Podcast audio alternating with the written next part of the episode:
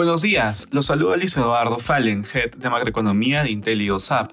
El día de hoy, viernes 30 de diciembre, los mercados internacionales presentan resultados negativos en la última jornada del año. De manera particular, en Estados Unidos los futuros retroceden durante la jornada.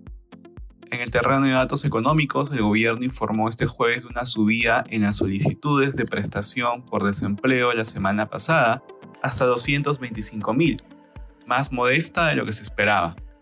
En la eurozona, las bolsas de bloque registran retrocesos.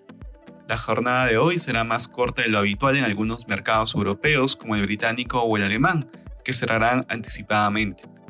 En Asia los mercados cerraron en terreno negativo. El mercado sigue pendiente de la reanudación de los viajes dentro y fuera de China y la fuerte ola de COVID que está viviendo el país, lo que podría impactar en la demanda global y por otra parte afectará las cadenas de suministro.